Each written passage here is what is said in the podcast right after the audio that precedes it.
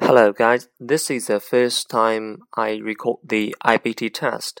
So the first question is Describe the most important decision you have ever made in your life and explain why it's important.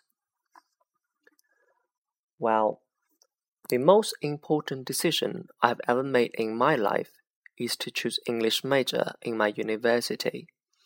The main reason is that I'm really fond of learning English because I'm interested in diversified culture in different societies and different customers.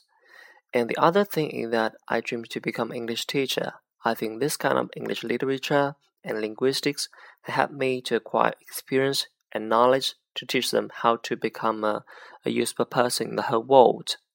So that's the most important decision I have ever made in my life.